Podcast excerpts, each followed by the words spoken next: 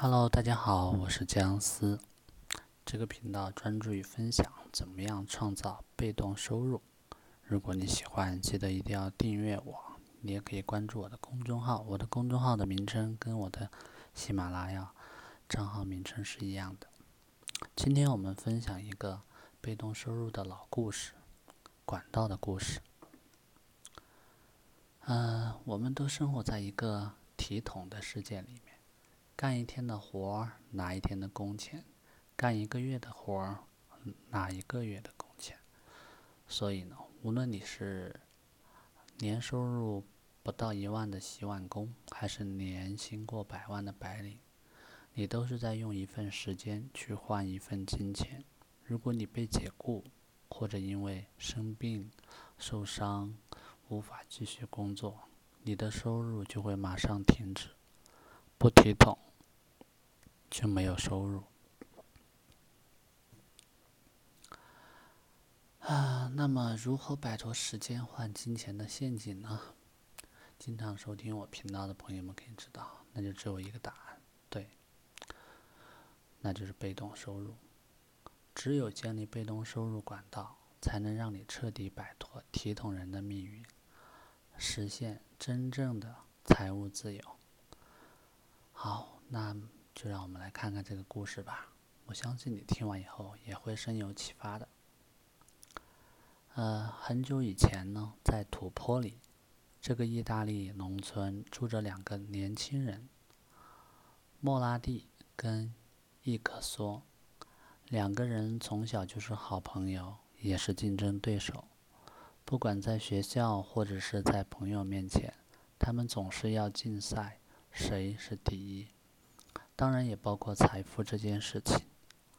莫拉蒂跟伊可说的收入来源是帮助村子里的水井挑水，每天两个人都必须走一个来回三公里的山头，然后到山中的河里去取水。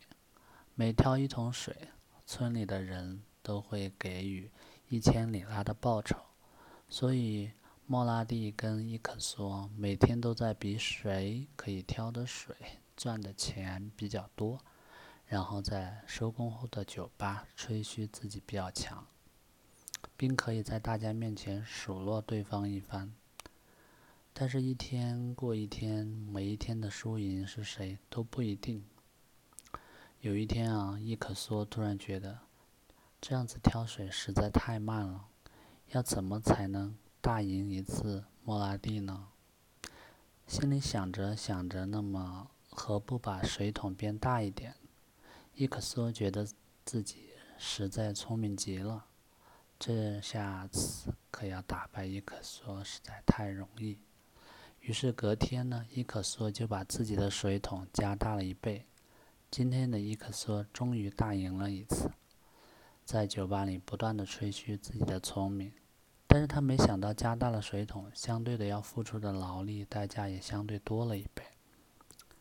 其实莫拉蒂在更早以前就在想关于收入跟挑水这个问题，要怎么做才能够不要每天都要走这么远的路去把水挑回村里？要怎么做水才能自动的流到村子的井里呢？其实关于伊克索竞争这件事情。他早就不是很在意了，他在意的是自己的未来跟计划，因为他知道人不会永远的年轻，体力也不会永远的那么好，总有一天关于挑水这件事情，一定会轮到别的更强壮的人来帮村子里面做，所以最后他的决定就是，我要建水管，从山里把水导到村子里面来。莫拉蒂在心里不断的嘀咕并呐喊着。一开始，莫拉蒂开始不再每天走去山里面挑水，也没有了固定收入来源，每天都窝在小酒吧里草拟着他的水管设计图。其他人不能明白，为什么这个年轻人不像别人一样每天固定去工作挣钱。每天都只窝在酒吧里，每天村里大多数的人都只嘲笑他不努力工作，猜想，猜想是不是莫拉蒂怕输给了伊克索？一天过去又一天，伊克索每天也固定在收工后到酒吧买醉，顺便数落一下好友莫拉蒂。但他一直觉得很奇怪，少了莫拉蒂的竞争，照理说他应该赚的更多钱才是，但是并没有。但他懒得想这么奇怪的问题，因为只要每天可以在收工后到酒吧喝喝小酒，就是他最大的满足了。过了数个月后呢，莫拉蒂开始动工了，着手实行他的水管计划。这一天破土的工程上，没人看好莫拉蒂可以成功，因为大多数人总是在期待别人的失败，并想事后证明自己当初的假设。才是正确的，这样才能证明自己是最懂得安全过日子，而且又比别人聪明的那个人。大家都在想，要不要像莫拉迪这种只会耍小聪明又不脚踏实地的人一样，总想着一步登天。但就像大多数的成功案例一样，没有事情一开始是简单的。应该说，这世界上没有事情是容易的。莫拉迪辛苦着，每天每天的朝着他的梦想前进。虽然挖着挖着，有时候进度只有小小一公尺，甚至有时候来了一阵大雨，大风就摧毁了几天的心血。但是很奇怪的是，他越做越开心，比以前每天固定去山里挑水还要快乐，因为他心里明白他的目标在哪里，也知道他不用证明给其他人看。更不用费心跟别人解释，因为他明白，只有他自己才能证明给自己看。数年后，终于，莫拉蒂的水管建好了。不管以后外面是刮风下雨，他都不用再辛苦的跑到山里去挑水，而且他卖给村里的人一桶水只要一半价钱，五百里拉。很快，村里的人都来跟他买水。以前嘲笑他的人也不知道他到底怎么建立水管，如何成功建立水管，因为只要有便宜的水买，其他也不重要了。最后，莫拉蒂还雇佣了好友伊克索帮他照料和管理他的水管，并且给他的薪水是他以前每天去山里挑水的三倍。两个好友依旧是好友，只不过莫拉迪已经不同以往。因为他成功后，并没有因此而破坏村里面的水源跟大多数人的生计，反而将他建造水管成功的经验和方法传承给附近的落后村庄。很多的村庄因为利用他的方法，进而改善了生活跟经济。所有人都感谢他的善举。最后，莫拉迪成为村里及意大利口耳相传的成功人士。而那条水管至今也用着莫拉迪的名字取名，村里的人甚至还投票决定，学校或者医院的名字都改名叫莫拉迪纪念医院学校。所以故事听完，啊，听众朋友们，你是体统人还是管道的建造者呢？拥有金山跟银矿，其实并不值得羡慕。与其选择万贯家财，倒不如选择一个会持续冒出钱的杯子。很多人害怕上班的收入不确定，上班急于寻找双薪，下班之后还要辛勤工作，以为这样就可以远离贫穷。其实，无论兼做几份工作，单靠增加工时获得的收入，永远无法让你摆脱贫穷。想致富，告诉大家必须记住几个原则。第一个，凡是不可持续的，就不值得羡慕。一个关于财富的课程中，台上的演讲者问台下的听众：“知不知道什么是有钱的定义？”听众当场愣住。有钱的定义不就是钱很多很多吗？演讲者摇摇头。如果你认为拥有金钱就叫有钱人，那表示你不懂什么是财富的定义。演讲者表示，有钱的定义是当自己不工作或失去手头的工作时，还可以让自己及家人衣食无忧的生活下去。听众当场傻眼，不工作还能继续生存，这是所有学校都没有教过的。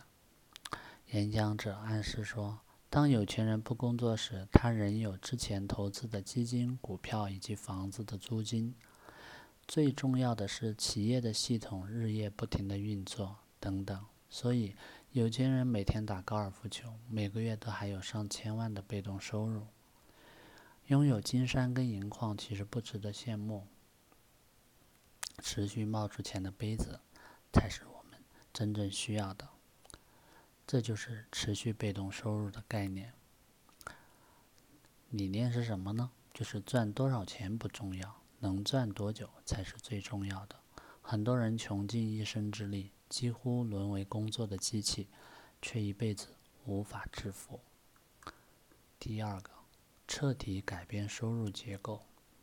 收入结构才是决定这个家庭是富有还是贫穷的关键因素。大部分的家庭通过工作获得的收入是占绝大部分的比例，大概百分之九十五的收入都是来自于上班所获得的工资这个部分。在不工作时获得的收入，如利息收入、房租收入、退休金、版税等等，一般家庭在这个方面的收入比例就低一些，大约只有百分之五，甚至可能都没有这样的收入。因此，要改变收入结构，我们就必须增加不工作时的收入及被动收入。若能将原本只占约百分之五的不工作时的收入提升到百分之九十五以上，我们就可以拥有真正的财富，并且打造一个永不缺钱的计划。第三，全家至少有一人要创造持续被动收入。每辆车都有第五个轮胎，就是备胎。你有为家人准备持续收入的备胎吗？家庭里面有两种角色：照顾者和依赖者。负担家里的生计、赚钱回家养家糊口的属于照顾者；另一种没有工作能力的角色就属于依赖者。风险总是无所不在。如果很不幸，照顾家庭的人出事了，这家人将会陷入贫穷。甚至过不下去，因为照顾者倒下来，而使全家顿失依靠，需要社会救济。这样的现象屡见不鲜。其实不需要发生意外，只要有一天照顾者被老板辞退，失去收入来源，全家的经济重心就会顿时失衡。注意，大部分的照顾者每天辛勤工作。长期下来，身体极有可能不堪重负，因此，往往最早倒下的都是照顾者。聪明的家庭知道未雨绸缪，甚至可以让照顾者不那么辛苦。彻底改变收入结构，追求持续收入是唯一的选择。因此，要远离贫穷，全家至少要有一个人创造持续收入。第四。影响世人脱离贫穷，共同创造持续收入。人在顺境中一定要想想危机在哪里，什么时候创造出持续收入，你就能在什么时候脱离贫穷。提示读者们，趁自己还有体力和业余时间，赶快为自己或者家人至少积累一份持续收入吧。投资收益、版权收益。或者系统产生的利润，都属于持续收入的一种。当今世界的千万富翁甚至亿万富翁们，都在工作之外利用业余时间，发展自己的持续收入系统，也就是自己的企业或者啊一些事业等等，他们得以彻底的摆脱贫穷，实现永不缺钱的梦想。聪明的人知道利用闲暇的时间帮自己找到一份持续收入。为了避免 M 型社会的崩塌现象，我们有义务告诉大家，要想尽办法拥有一份持续收入。这是一份使命感，也是对社会的一份责任。